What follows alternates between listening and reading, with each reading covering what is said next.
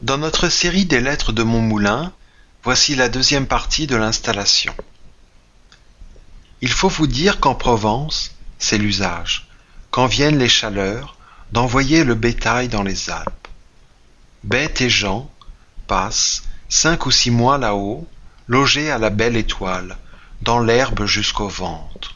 Puis, au premier frisson de l'automne, on redescend aux masses, et l'on revient brouter bourgeoisement les petites collines grises que parfume le romarin.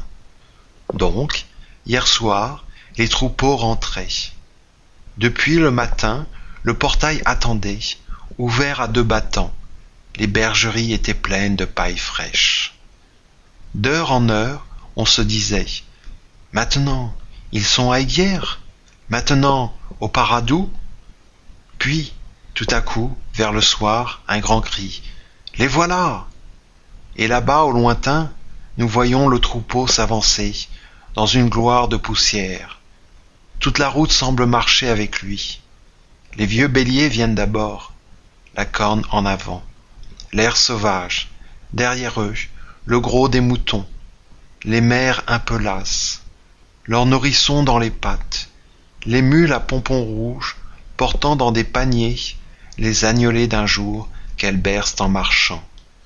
Puis, les chiens tout suants, avec des langues jusqu'à terre, et deux grands coquins de berger, drapés dans des manteaux de cadirou qui leur tombent sur les talons comme des chapes. Tout cela défile devant nous, joyeusement et s'engouffre sous le portail, en piétinant avec un bruit d'averse. Il faut voir qu'elle est moi dans la maison. Du haut de leur perchoir, les gros pans, verts et or, à crête de tulle, ont reconnu les arrivants et les accueillent par un formidable coup de trompette. Le poulailler, qui s'endormait, se réveille en sursaut. Tout le monde est sur pied. Pigeons, canards, dindons, pintades. La basse-cour est comme folle. Les poulets parlent de passer la nuit. On dirait que chaque mouton a rapporté dans sa laine, avec un parfum d'Alpes sauvages, un peu de cet air vif des montagnes qui grise et qui fait danser. C'est au milieu de tout ce train que le troupeau gagne son gîte. Rien de charmant comme cette installation. Les vieux béliers s'attendrissent en revoyant leur crèche. Les agneaux, les tout petits, ceux qui sont nés dans le voyage et n'ont jamais vu la ferme, regardent autour d'eux avec étonnement.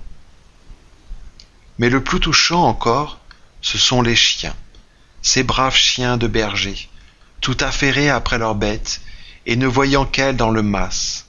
Le chien de garde a beau les appeler du fond de sa niche, le seau du puits, tout plein d'eau fraîche, a beau leur faire signe, ils ne veulent rien voir, rien entendre, avant que le bétail soit rentré. Le gros loquet poussé sur la porte à claire-voix, et les bergers attablés dans la salle basse. Alors seulement ils consentent à gagner le chenil, et là, tout en lapant leur écuilé de soupe, ils racontent à leurs camarades de la ferme ce qu'ils ont fait là-haut, dans la montagne, un pays noir où il y a des loups, et de grandes digitales de pourpre, pleines de rosée jusqu'au bord. Point. Voilà, ce premier petit conte est fini, et j'espère que cette petite histoire vous aura plu.